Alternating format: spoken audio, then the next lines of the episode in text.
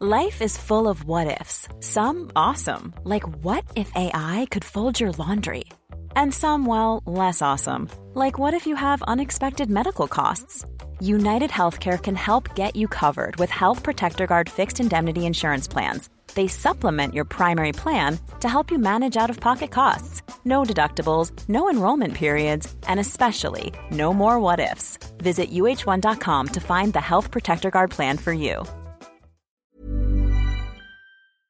Se van acercando las vacaciones y si tienes un bebé en casa, seguro que te preocupa cómo organizar sus comidas durante los viajes, los días de playa o las salidas a la montaña. Una opción cómoda y muy socorrida son los potitos de Nutriben, porque saben cuánto te preocupa dar a tu bebé tarritos nutritivos y con todas las garantías. Los potitos se preparan aquí en España con los mejores ingredientes, como frutas, verduras, carnes o pescados, y solo emplean aceite de oliva virgen extra. Esos ingredientes tal cual se trituran, cocinan y se envasan al vacío para su correcta conservación. Y ya sabes que igual de importantes son los ingredientes que lleva un alimento como los que no lleva.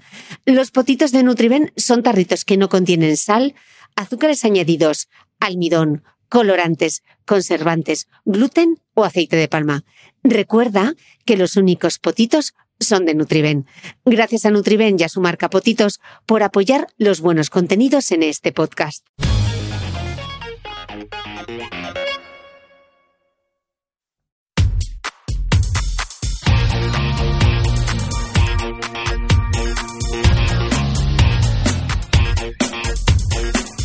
Hola, soy Cristina Mitre, periodista y autora del blog de Beauty Mail. Bienvenidos a mi podcast, donde todas las semanas charlaré con los mejores expertos de la cosmética, la nutrición, el fitness y el bienestar, para que te sientas bien y te veas mejor. ¿Cuánto vamos a aprender en este capítulo número 12 del podcast? Hoy hablaremos con el doctor Felipe Eras, dermatólogo de la Fundación Jiménez Díaz de Madrid, quien es además un gran experto en dermatitis. Vamos a descubrir qué ingredientes cosméticos suelen producir más alergias. Volveremos a hablar de las etiquetas sin tóxicos para que no quede ninguna duda sobre la seguridad de los cosméticos. Y, por supuesto, habrá espacio para charlar sobre los conservantes en los productos de belleza. Sí, los parabenos y el catón, quizá menos conocido, pero responsable de muchas de las consultas al dermatólogo. Y lanzo al doctor una pregunta. ¿Produce la cosmética natural menos alergias que la sintética? ¿Es más segura? La respuesta quizá os sorprenda. Bueno, es sábado en Madrid. Estoy en la Fundación Jiménez Díaz y tengo la suerte que el doctor Felipe Eras se haya venido un sábado a las 12 de la mañana a atenderme para hablar en este podcast. Él es dermatólogo del Servicio de Dermatología de la Fundación Jiménez Díaz, miembro de la Academia Española de Dermatología y del Grupo Español de Investigación en Dermatitis y Alergia de Contacto. Doctor, Millones de gracias por estar conmigo este sábado por la mañana. Nada, encantado. Gracias a ti. Eh, bueno, dermatólogo, dermatitis, alergia de contacto. Eh, cuéntanos un poco eh, en qué se especializa su consulta. Bueno, yo me dedico más dentro de la dermatología, que es un campo muy amplio, a los eczemas. Y los eczemas o dermatitis, eczema y dermatitis es sinónimo, pueden ser de dos orígenes, o bien los que llamamos endógenos, el propio cuerpo crea eczemas en la piel por causas desconocidas generalmente, o bien exógenos o eczemas de contacto, ¿no? Por sustancias del medio ambiente o que tocan nuestra piel y producen dermatitis, bien por irritación o bien por alergia. Y me dedico un poco al estudio de los eczemas, aparte de la dermatología general. ¿Y, cómo llegó a especial y cómo llegaste? Te voy a tratar de tú y no de usted, que hemos llegado a ese acuerdo. Eh, ¿Cómo llegaste a especializarte en eso en concreto? Bueno, pues yo cuando acabé la residencia en el 2005 eh, me ofrecieron una plaza en un servicio de dermatología laboral que la dermatología laboral lo que hace principalmente es estudiar los casos de alergia profesionales y es así como entré en el campo de las alergias, de las dermatitis de contacto y desde entonces pues llevo 13 años dedicándome a eso en distintos hospitales, eh, desde hace tres años en la Fundación Jiménez Díaz y mi labor consiste en, sobre todo, diferenciar cuando hay un eczema o dermatitis, si es, tiene un componente irritativo, alérgico o endógeno, ¿no? Endógeno en el sentido del propio cuerpo, pues dermatitis atópica, dermatitis seborreica, otros cuadros que crean eczemas en la piel y no son por o no son solo por eh, sustancias ambientales. Y aquí en la Jiménez Díaz, sobre todo, estás viendo eh, dermatitis cosmética, ¿no? Sí, en los hospitales eh, que atienden pacientes tanto de la sanidad privada como pública, el grueso de los eczemas de contacto se debe a cosméticos. Sí. Vale, ¿y mm, cómo puede ser que un cosmético nos produzca una dermatitis y se supone que todos esos cosméticos pasan muchísimos test, ¿no? ¿Qué, qué, qué tipo de test pasan los cosméticos antes de ponerse a la venta? Los, propios fabricantes tienen que, eh, sobre todo si es un cosmético nuevo, con nuevos ingredientes, realizar estudios. Eso está eh, regulado y lo que hacen, en, resumen, es eh, coger a voluntarios, a los que pagan un dinero por realizar pruebas con esos cosméticos. Son distintos tipos de pruebas según el cosmético.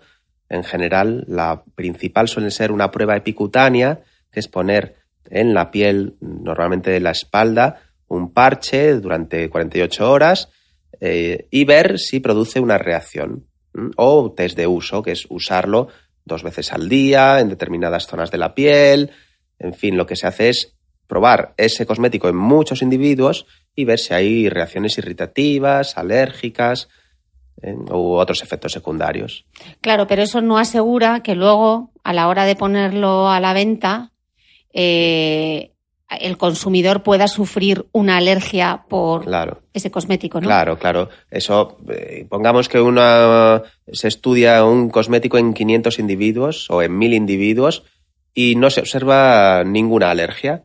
Luego se comercializa y ese cosmético lo emplean 100 millones de individuos y se descubren pues 50 que desarrollan una alergia a un ingrediente concreto. es una, eh, un efecto secundario raro eh, que, se descubre cuando ya está comercializado. Eso, eso puede ocurrir y de hecho ocurre bueno, con relativa frecuencia. Es algo muy común en cosméticos y en medicamentos y en, en general en cualquier producto que está en el mercado. ¿Y entonces, que un cosmético nos produzca una alergia o nos pueda producir una alergia, ¿significa que ese cosmético sea tóxico?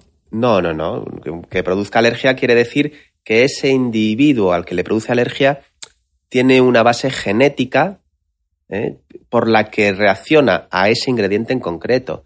Pero es igual que mm, eh, las fresas producen alergia a algunas personas, no por ello quiere decir que sean tóxicas las fresas. Las fresas son muy buenas y, el que no tiene ninguna intolerancia a ellas las puede comer perfectamente. ¿no? Pues con los, las reacciones eczematosas que ocurren por cosméticos pasa lo mismo. Pues eh, los ingredientes son seguros, están testados y hay un estudio, vamos, más que testados, eh, están probados en la población general desde hace muchos años, porque la mayoría de los ingredientes eh, son conocidos desde hace muchos años y utilizados. Y lo que pasa es que hay una proporción de personas, en general muy pequeña, que reacciona a algún ingrediente por separado y le produce alergia. Mm. En este podcast y en mis redes sociales Llevamos tiempo discutiendo el tema de eh, si tiene sentido o no eh, las etiquetas libres de tóxicos, estos cosméticos eh, que dicen que en su formulación no incluyen tóxicos. ¿Tú crees que tiene sentido este tipo de, etiqueta? pues hombre, no porque realmente tóxico, en el sentido de que algo pueda ser irritante, ¿no? tóxico irritante es lo mismo. Pues em, todo puede ser irritante o prácticamente todo.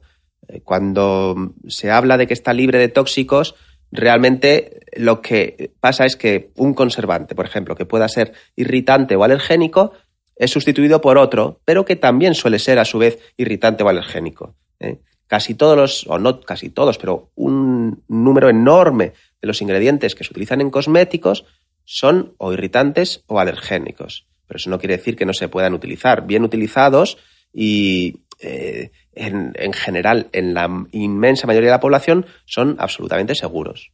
Porque que sea natural no quiere decir que provoque menos alergias. No, no, en absoluto, al revés. Hay muchas veces que son naturales y bien porque tienen una concentración mucho más alta de estos alergenos o irritantes, porque no están tan regulados como los productos, eh, digamos, de la industria, pues eh, muchas veces lo natural da más reacciones irritativas y alérgicas que, lo sintético, ¿no?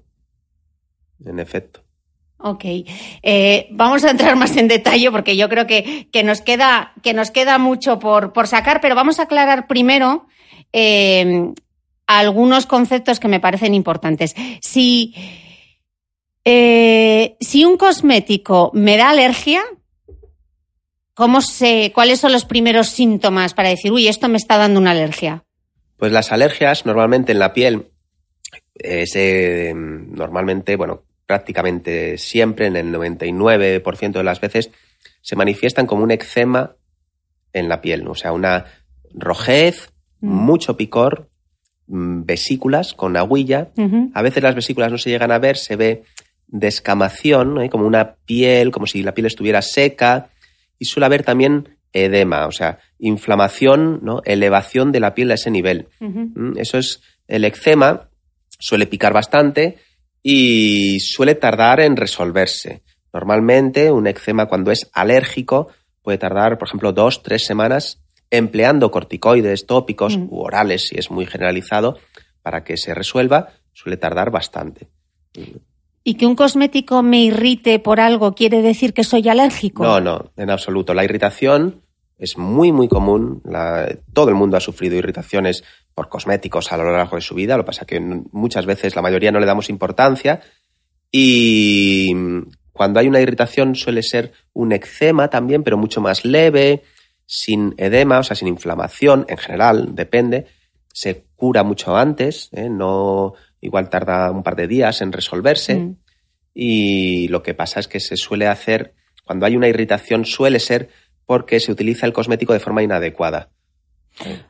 o, vale. Pero ¿cómo sé entonces? a ver, un, un, ejemplo práctico. Me pongo un contorno de ojos y aquello me pica. Claro. Que me quiero morir. ¿Qué hago?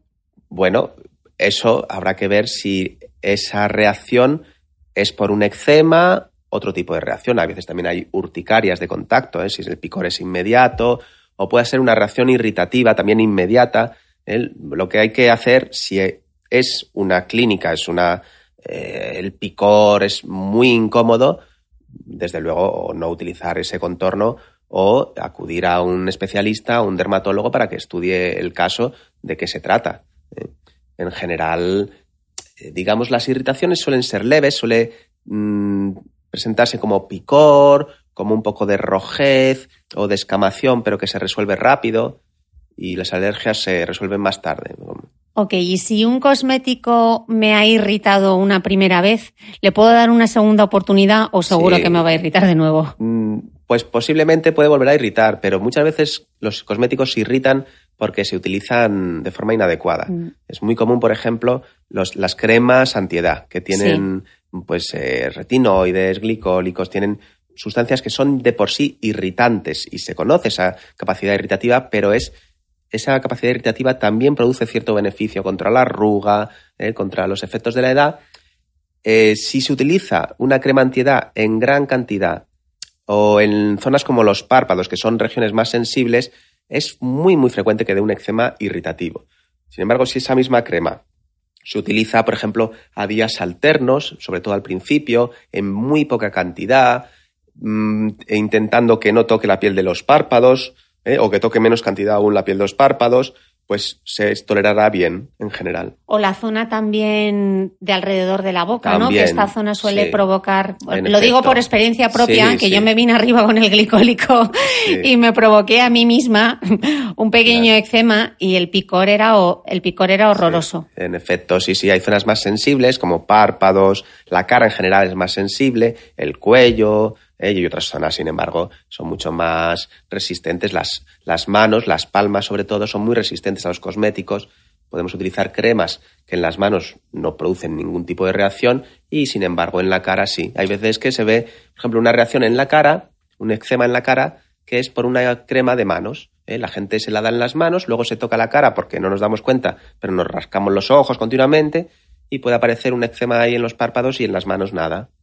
Y podríamos hacer el caso contrario. Entonces, eh, una crema que por la razón que sea en la cara nos provoca eh, irritación, igual esa crema antiedad la podemos usar en las manos porque la piel es más resistente, entonces que tampoco tenemos que deshacernos de ella si nos ha ido mal, que lo podemos reaprovechar. Claro, si es una reacción irritativa muchas veces se trata eh, de utilizarla. Si uno lee bien el modo de empleo mm. de los fabricantes, se suele explicar eh, cómo utilizarlo. por ejemplo, las cremas antiedad es importante empezar con muy poca cantidad al principio, incluso a días alternos o cada tres días. Y sobre todo, por ejemplo, no sumar más irritantes. Cuando uno se da una crema y se, primero se lava la cara, luego se da un serum, luego una crema hidratante. Todo eso es aumentar el número de irritantes que eh, toca nuestra piel, o se lava la cara y no se la aclara bien, o utiliza un jabón que tiene un, eh, ciertas propiedades eh, especialmente irritantes, pues eso va sumando, que dañe la piel y entonces nos damos otra crema antiedad y la irrita aún más. Sí, que pasaba, lo hablaba en un, en un podcast con, con Gema Herrerías, que es una farmacéutica especializada en dermocosmética, y ella decía estas pieles que lo que les pasa es que se han echado tanto producto que están casi como asfixiadas, ¿no? Que, que ya no te cabe, no te cabe un retinol más. Claro, claro, es que también hay que tener en cuenta eh, que la piel no siempre está igual. A veces la mm. tenemos un poquito más irritada, aunque no lo veamos, y si añadimos un cosmético que tiene una cierta capacidad de irritación, pues nos puede producir una reacción. Entonces, eso cuando las personas cuentan, es que a veces esta crema o este contorno de ojos a veces me pica, otras no. Eh, eso no suele ser alérgico. Cuando es alérgico, da reacción siempre, o casi siempre. Cuando es irritativo, sí, da reacciones a veces, otras no. La reacción suele ser más sutil y tardar en resolverse menos. Ok, y si en ese momento la crema lo que nos ha causado una irritación, ¿qué es lo que eh, recomendamos? ¿Limpiar la cara, utilizar agua termal, limpiarse con manzanilla? ¿Qué hacemos para aliviar ese picor? Bueno, si el picor es muy severo, se puede dar un corticoide tópico suave. Eh, se puede, si uno tiene experiencia con los corticoides porque los ha empleado en su piel en el pasado, eh, pues puede, ya sabe, y si no, pues acudir a su médico y que le aconseje. Eh, si no tiene a mano un corticoide o no está seguro si lo puede utilizar, lo que puede hacer es si lavarse la cara con agua para retirar el producto irritante, procurar no añadir, por ejemplo, jabones ni otras cremas después que puedan irritar. Simplemente lavarse con agua y después, cuando aparezca la descamación, que suele ser al día siguiente, como la piel eh, seca, ¿no? Pues sí, se puede dar una crema hidratante suave, principalmente, eh, o mm, mejor que no lleve fragancias, que no lleve otros irritantes que, que son comunes. Pero vamos, en general, la dermatitis irritativa no suele ser un problema médico serio. Ok. Eh, hemos visto si nos causan una reacción. Y si nos da una alergia, ¿cuáles son los test? Porque creo que hay eh, varias pruebas, ¿no? hablábamos antes. Eh, las pruebas epicutáneas, el ROAT y los fotoparches, ¿no? Si nos puedes explicar un poco qué es cada cosa. pues. Las pruebas epicutáneas, ¿qué son? Cuando vemos un paciente que tiene eh, que sospechamos una dermatitis de contacto alérgica a alguna sustancia pues, que está en los cosméticos, lo que hacemos para diagnosticarlo fehacientemente es unas pruebas epicutáneas. Esas son las pruebas Princeps en dermatitis de contacto. Eso eh, consiste en poner en contacto la piel de ese paciente esas distintas sustancias que producen alergia ¿eh? ponemos muchísimas en la piel de la espalda normalmente a una concentración muy baja, que en los individuos en general no produce reacción, sin embargo en los alérgicos sí produce reacción. ¿Eh? Lo dejamos puesto con unos parches durante dos días, quitamos los parches a los dos días, vemos la espalda y la volvemos a ver cuatro días eh, o sea, dos días después de levantaros, es decir, a los cuatro días de haberlos puesto. ¿eh? Porque muchas veces la reacción alérgica va a más, aunque retiremos lo que produce alergia.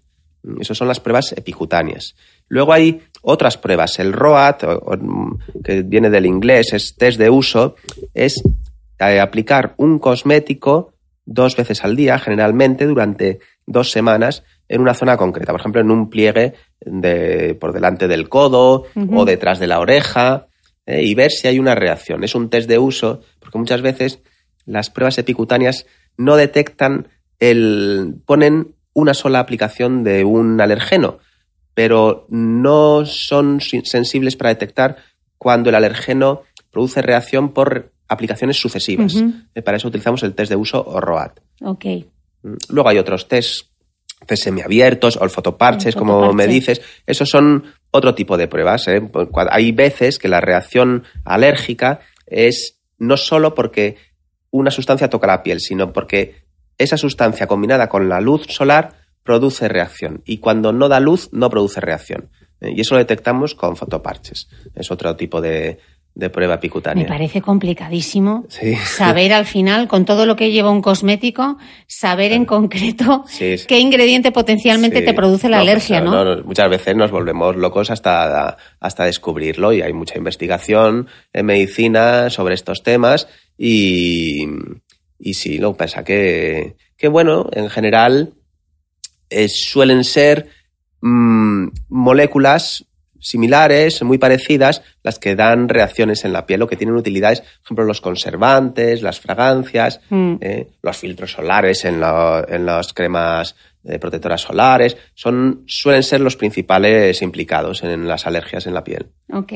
Em, estamos hablando de los ingredientes.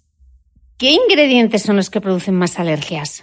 Bueno, los conservantes, en- dentro de los cosméticos, los conservantes son los que más alergias producen, ¿no? Para que no se eh, echen a perder los cosméticos hay que ponerles conservantes. Y son esos conservantes los principales. Y luego, en segundo lugar, las fragancias. Mm. Mm.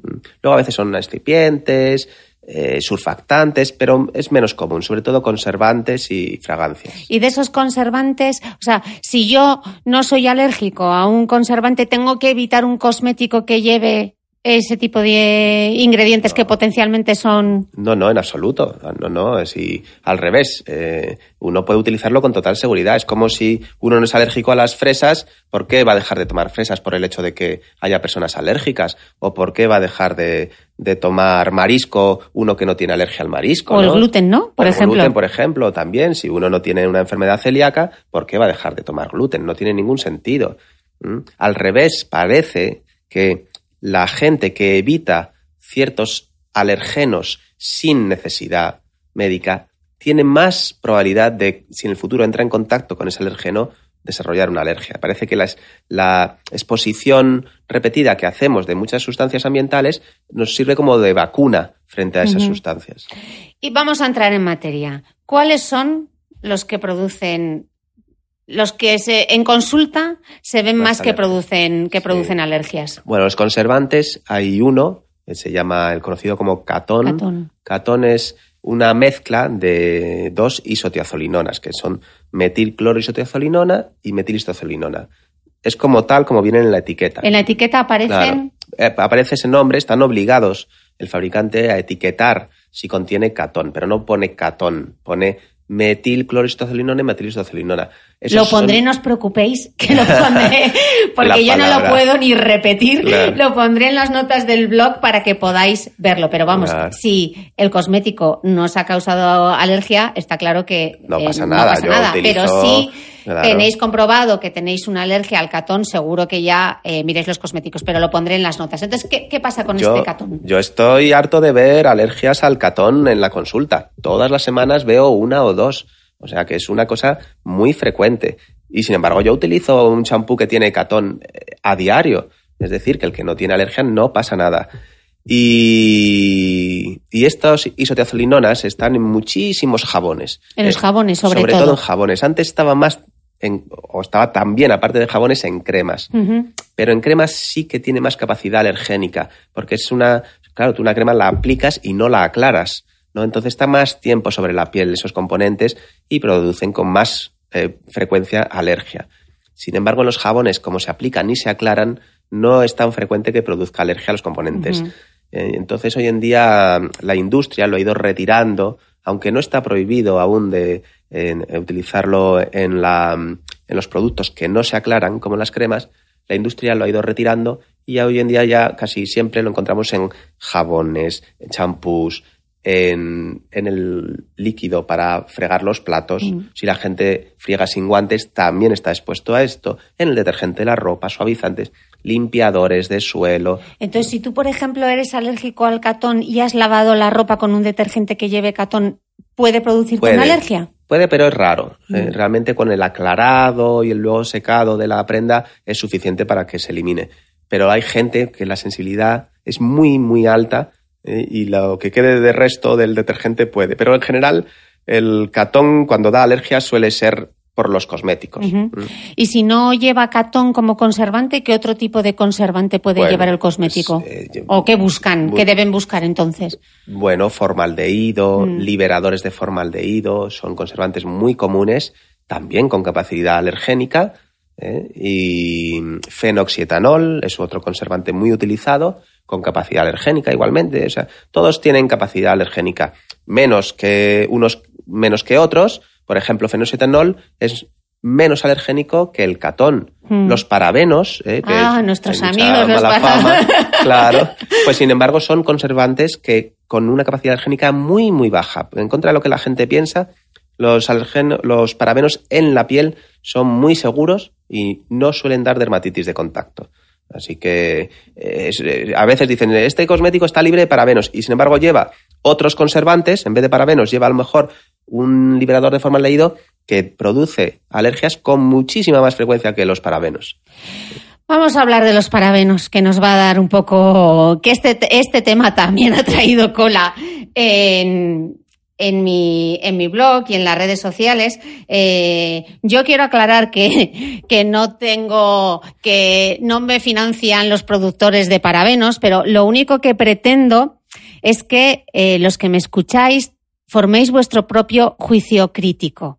Entonces, quiero que el doctor nos explique por qué los parabenos, si no producen tantas alergias como otros conservantes que se utilizan, aclaremos para quien no sabe qué es un parabeno, un parabeno es un conservante. Entonces, si llevan tantos años utilizándose en cosmética y no producen alergias, ¿por, por qué los cosméticos ahora ponen sin parabenos y tienen tan mala fama? Pues mira, el problema principal yo creo que viene de la propia clase médica. Cuando los parabenos o cuando la dermatología de contacto estaba en sus orígenes, en los años 50, y se empezaban a introducir muchas sustancias como conservantes, más fragancias, en los cosméticos industriales, eh, se pensaba que los parabenos eran eh, muy alergénicos, producían eczemas de contacto con mucha frecuencia. Luego se ha visto que no es así, pero los propios médicos pensábamos que eran culpables de muchos eczemas cuando realmente no lo eran. Y eso se trasladó a la sociedad y persiste hoy en día todavía el miedo a los parabenos. Cuando ya eh, hemos visto que no existe tantas reacciones alérgicas. También es que ya se utilizan con, a mucha menor concentración que antiguamente, se utilizan asociándolos a otros conservantes, ¿eh? y, parte de culpa tiene, tenemos los médicos en eso, que creamos cierta alarma que luego ha sido infundada. Pero el problema además es que hay quien asegura que, los parabenos son tóxicos. Sí, sí, también se ha hablado de que los parabenos pueden actuar como disruptores endocrinos o que pudieran favorecer eh, determinados cánceres, pero eso no se ha demostrado. Eso es un, eh, un tema que mm, es un mito realmente, pues no está demostrado, a pesar de estudios que ha habido, no hay nada concluyente. Incluso los, eh, los parabenos que se aplican en la piel, en su mayor parte no van más allá de la piel, no, no, no tienen un efecto lejano ¿eh? en general y a la concentración con la que se utilizan.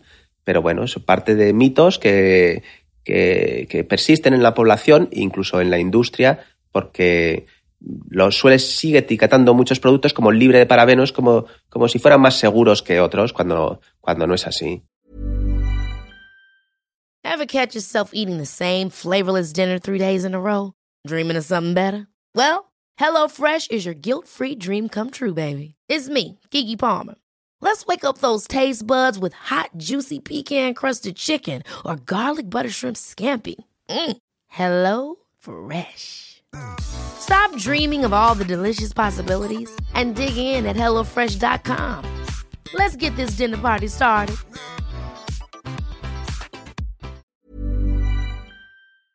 ¿Sabías que los bebés son capaces de autorregularse y comer lo que necesitan?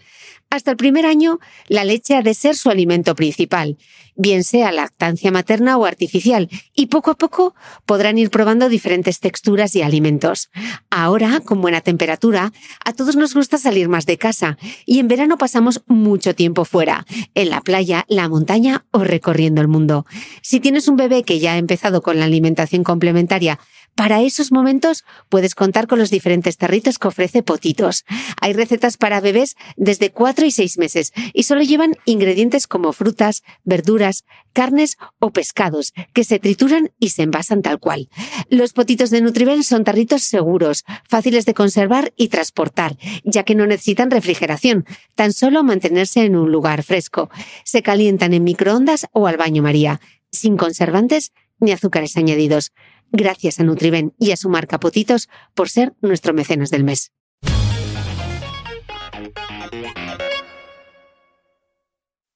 ¿Y el, ¿Y el efecto acumulativo qué pasa, doctor? Porque, claro, eh, estamos diciendo que los parabenos no son disruptores hormonales, aunque se puedan comportar como, como un estrógeno, como los estrógenos que están de forma natural en, en el cuerpo.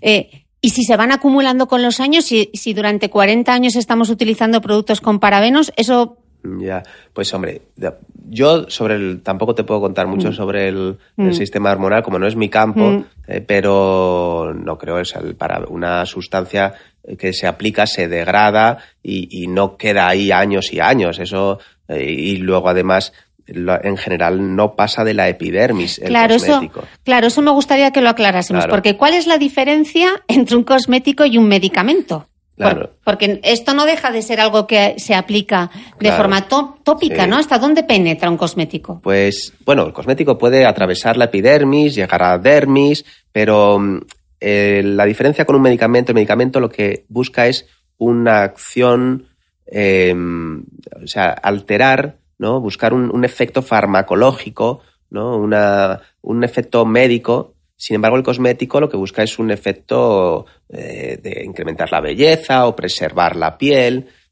Y, pero la, no, no, es cuestión de penetración. Un cosmético puede penetrar mm. hasta la dermis y, o hipodermis y, sin embargo, un medicamento quedarse en la epidermis. Depende, depende de, de otras sustancias o de lo que esté vehiculizando pero también se sometería a un test diferente porque los sí. cosméticos están regulados sí, y, bueno, y los están muy regulados, claro. eh, no tanto como un producto farmacéutico, claro. bueno, o tienen una regulación diferente, ¿no? Sí, sí, pero bueno, un poco quizás, claro, es más laxo con los, la regulación de los cosméticos porque no tienen los efectos secundarios tan serios que pueden tener los medicamentos pero también tiene una regulación, por supuesto. Sí, sí. Entonces, esos ingredientes, esos conservantes, por ejemplo, como los dadores de, de formol o el, for, o el, formaldehído, que tú oyes formaldehído y sí. da como un poquito de miedo, todo eso está regulado, la cantidad que se puede utilizar en los cosméticos. O sea, que no es aquí que ponen. Claro. Todos los productos de cosméticos tienen una cantidad determinada de ese ingrediente que se puede utilizar, en ¿no? efecto, sí, sí, tiene una concentración máxima de y además depende del tipo de cosmético. Por ejemplo, eh, tú el catón, ¿no? Que hablábamos mm. antes. Pues si está en un cosmético que va a ser aclarado, se puede utilizar al tanto por ciento como máximo. Si está en una que no se, va a ser aclarado, eh, una concentración mucho menor. Y así con, con muchas sustancias que se ha visto su capacidad alergénica. Y luego también quiero añadir una cosa. Si aparte de las eh, de los requisitos para que un cosmético salga al mercado, luego hay una vigilancia continua. Hay una agencia española de cosmetovigilancia y bueno, y cada país tiene su propia agencia y una agencia europea y lo que hacemos cuando hay un nuevo, un nuevo alergeno o un producto que está causando en la población muchas reacciones bien irritativas o alérgicas, se pone en conocimiento de esta agencia que tiene muchas más, un arma mucho más eficaz para investigar y ponerse en contacto con la industria y retirar del mercado esos cosméticos. Es decir, que alguna vez que el cosmético está en el mercado, aunque haya tenido estudios de, eh, para ver si no son irritantes y alergénicos, ese cosmético sigue en observación por las autoridades, por la clase médica. Eh, o sea que yo creo que sí, que hay que estar bastante seguros y no crear mucha alarma en este campo. Claro, porque la estrategia del miedo, ¿no? Decir, estos cosméticos o estos ingredientes son tóxicos. Hombre, potencialmente son tóxicos o. Bueno, depende cuáles, pero sí, sí, claro, eh, todo puede ser irritante. Eh, mal utilizado, es lo que hablábamos al principio. Pero por eso se regula también, ¿no? También, y por eso se debe utilizar de forma correcta. Y tampoco quiere decir que provoque cáncer, que es otra de las estrategias. ¿no? Claro, bueno, es que hay muchos bulos y mitos, eh, no solo con los cosméticos, con todo, y, además son, modas. Eh, pues hace unos años se decía que las antenas de telefonía móvil podían producir cáncer cerebral. en fin, estas modas van pasando y luego la ciencia no tiene, no pueden negar algo de forma categórica. Uno puede decir no está demostrado que provoque cáncer, pero no puede decir no provoca cáncer, ¿no? O no de forma tan categórica como la, afirma muchas veces, pues, eh, los mitos, ¿no? Esto eh, produce cáncer, eh, las antenas de teléfonos producen cáncer. Pues si no hay estudios sobre eso, no puedes decir que lo produzcan, ¿no? Mm. O sea que a día de hoy el mensaje que hay que, o que deberíamos trasladar es que en el caso de los parabenos, por ejemplo, en, concreto, mm. a día de hoy no hay evidencia científica, ¿no? Claro, no, en absoluto. En cuanto al cáncer y alteraciones hormonales, no la hay. Y en cuanto a las dermatitis de contacto, que se pensaba antes que eran muy frecuentes por parabenos, hoy se ha visto que al revés, que es todo lo contrario y que son de los, de los conservantes más seguros que hay. Y además el hecho de que se sigue investigando, ¿no? Claro. Que los ingredientes, que hay organismos independientes que se encarguen de investigar la seguridad, porque aquí la industria no puede ir claro, eh, a su bola, ¿no? Aparte de que eh, un dermatólogo que se dedique a la dermatología de contacto eh, también investiga a un nivel individualmente sobre cada cosmético. Cuando ve un paciente que tiene una reacción por ese cosmético, buscamos a ver qué ingrediente le ha producido reacción. Y, y, de esta forma descubrimos nuevas moléculas que dan reacciones. Eso es también una forma de avanzar en, el conocimiento. Y la cosmética natural, por ejemplo, la gente que tiene alergias, ¿no? Y dice, no, es que eh, esto me va a provocar una alergia, mejor opto por un, por un cosmético natural, que además tendremos que ver en algún momento la regulación de los cosméticos naturales, porque ahora cualquiera puede decir que es natural. Decía antes, decías antes en la entrevista que los cosméticos naturales provocan muchas alergias. Sí, sí. Pues igual que los no naturales. Bueno, natural, yo no, industriales, ¿no? Sí, industriales, claro. Cuando la gente dice, no, esto no tiene químicos. Bueno, pero no tiene química. Pero química tiene todo, química es todo. Entonces, da igual que una molécula se saque de una planta a que se haya aislado en un laboratorio esa misma molécula ¿eh? de forma sintética, el, el, efecto es el mismo. El, y la industria o la, los cosméticos llamados naturales tienen los mismos problemas que los eh, a nivel los sintetizados industrialmente y es la de provocar alergias, irritaciones y además tienen mucha menos regulación que el resto de la industria. ¿En consulta qué, ves que provoca pues, algunos ingredientes? Muy frecuentemente se ven por extractos naturales, por aceites esenciales, alergias, eh, por, jabones supuestamente naturales de, herbolario, eh, de alguien que lo hace de forma diciendo que no añade químicos, eh, o fragancias, limonene, linalol, ¿no? que crean hidroperóxidos a veces y dan reacciones alérgicas o irritativas. Esos son eh, esencias, eh, ácidos esenciales, mejor dicho, eh, utilizados en, herbolarios, esos son también muy alergénicos. Claro, porque yo me he fijado, por ejemplo, en algunas etiquetas que te pone que tiene que, tienen esos conservantes, pero te ponen que son, que tienen limonene y linalol, pero que son de origen natural. Y esos son súper, pues provoca muchas alergias. Claro, igual que si el limonene y el linalol lo sintetizaran en un laboratorio. Es el mismo, es el mismo, la misma molécula y da las mismas alergias. Eso lo vemos en la práctica. En gente que utiliza el árbol del té, por ejemplo, que está muy de moda ahora, Mm.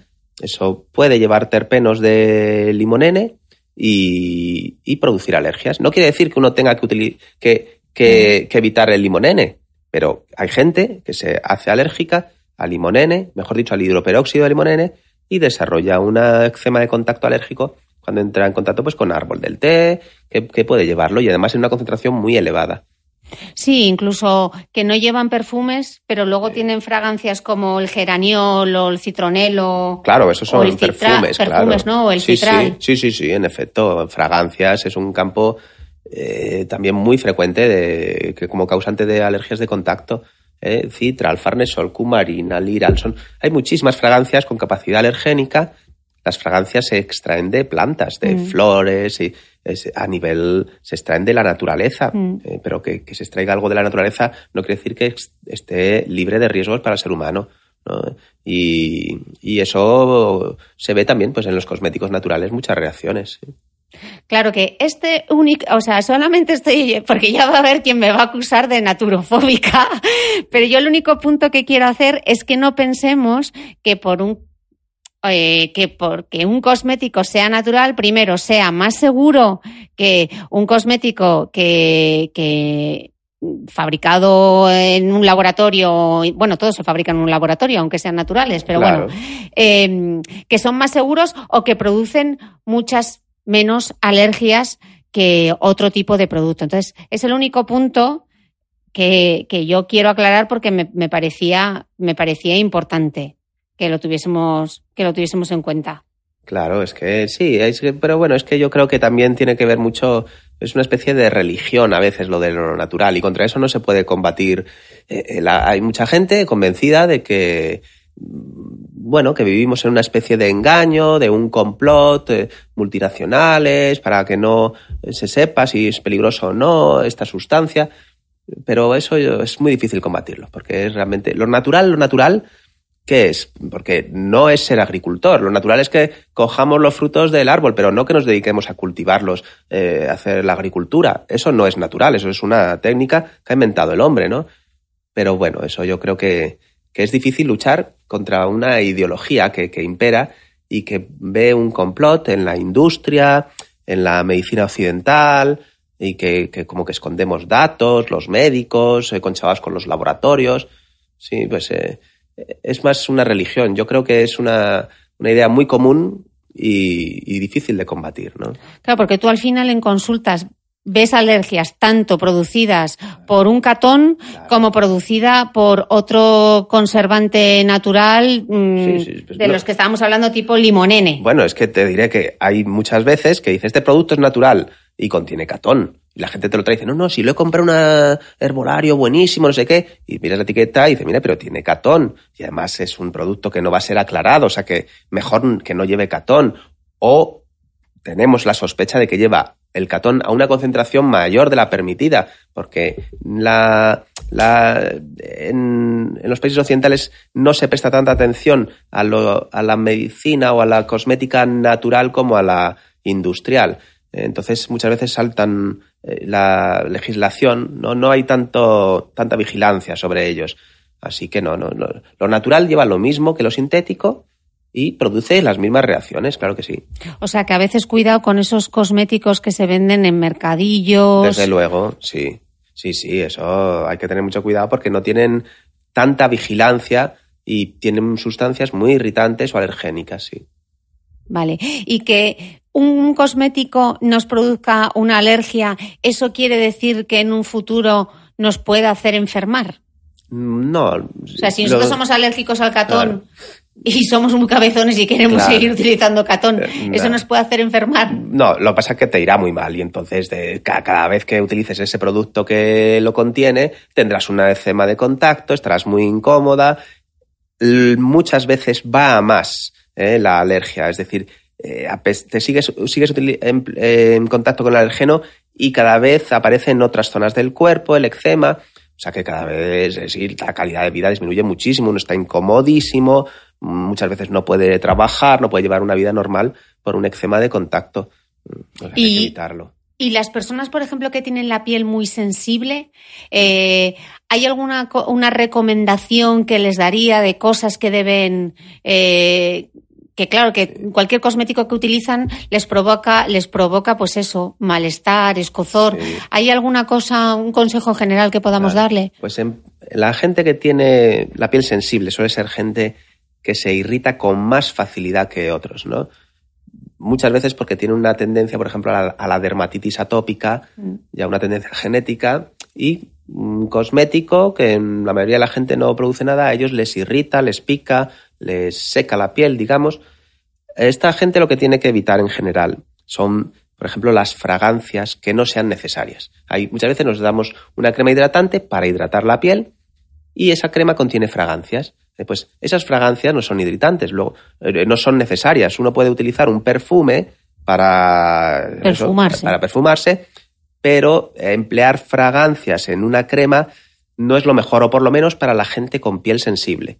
¿Y cómo sabemos si esa crema no lleva fragancias? Porque pues viendo el etiquetado. Claro, viendo el etiquetado. En el etiquetado pone si lleva perfume o no.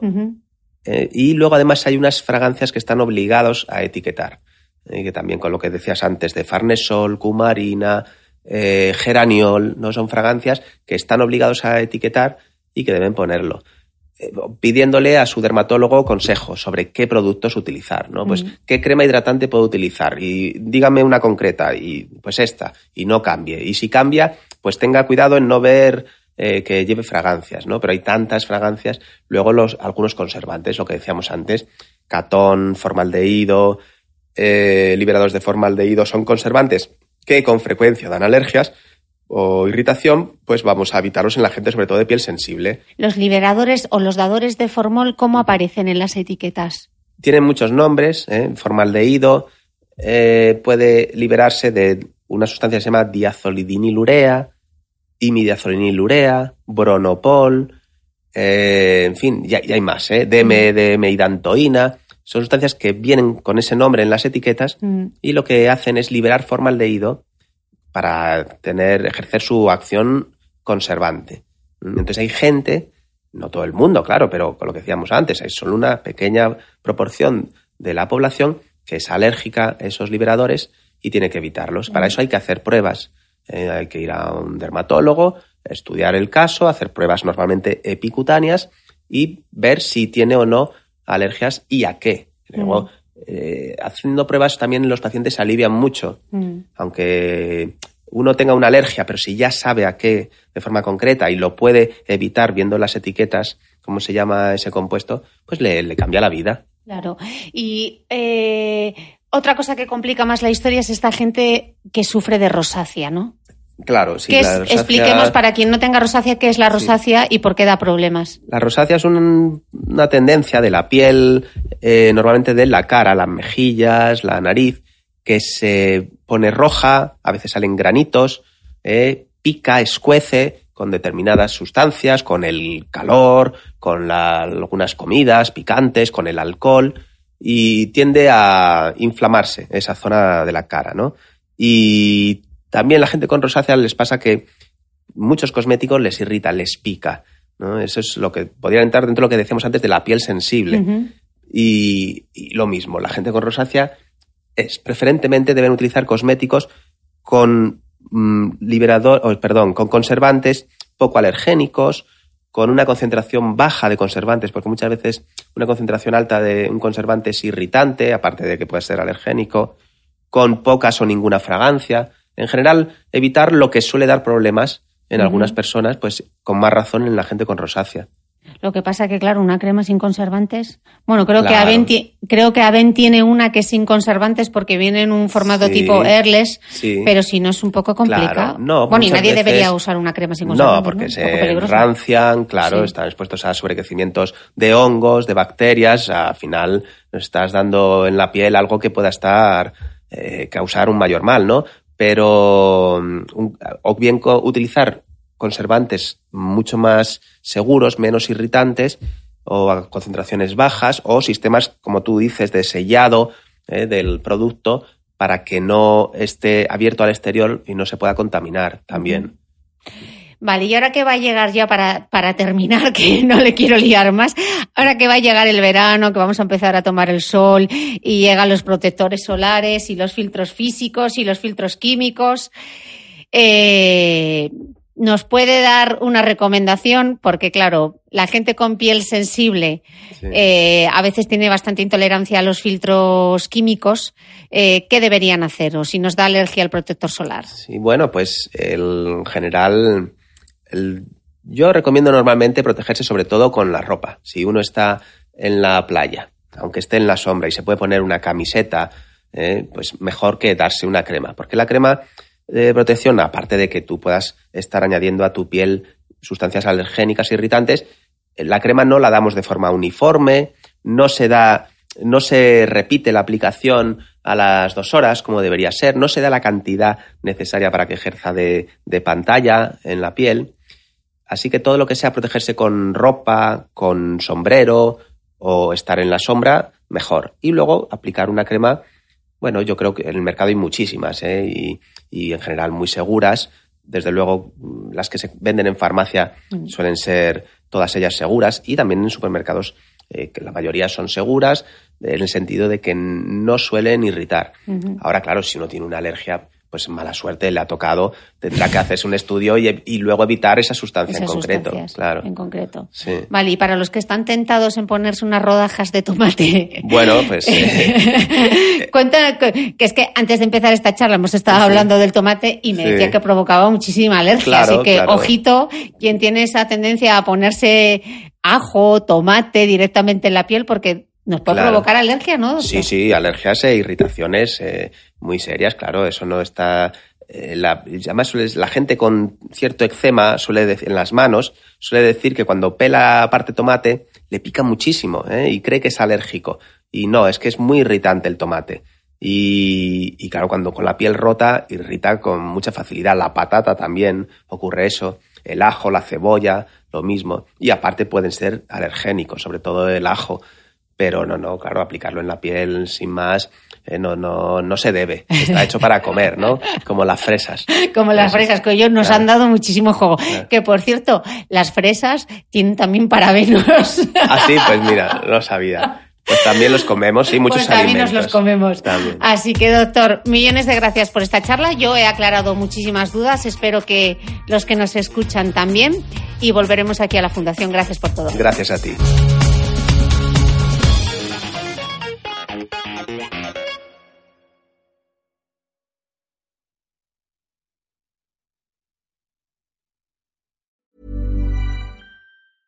Planning for your next trip? Elevate your travel style with Quince. Quince has all the jet setting essentials you'll want for your next getaway, like European linen, premium luggage options, buttery soft Italian leather bags, and so much more. And is all priced at 50 to 80% less than similar brands. Plus, Quince only works with factories that use safe and ethical manufacturing practices. Pack your bags with high-quality essentials you'll be wearing for vacations to come with Quince. Go to quince.com slash pack for free shipping and 365-day returns.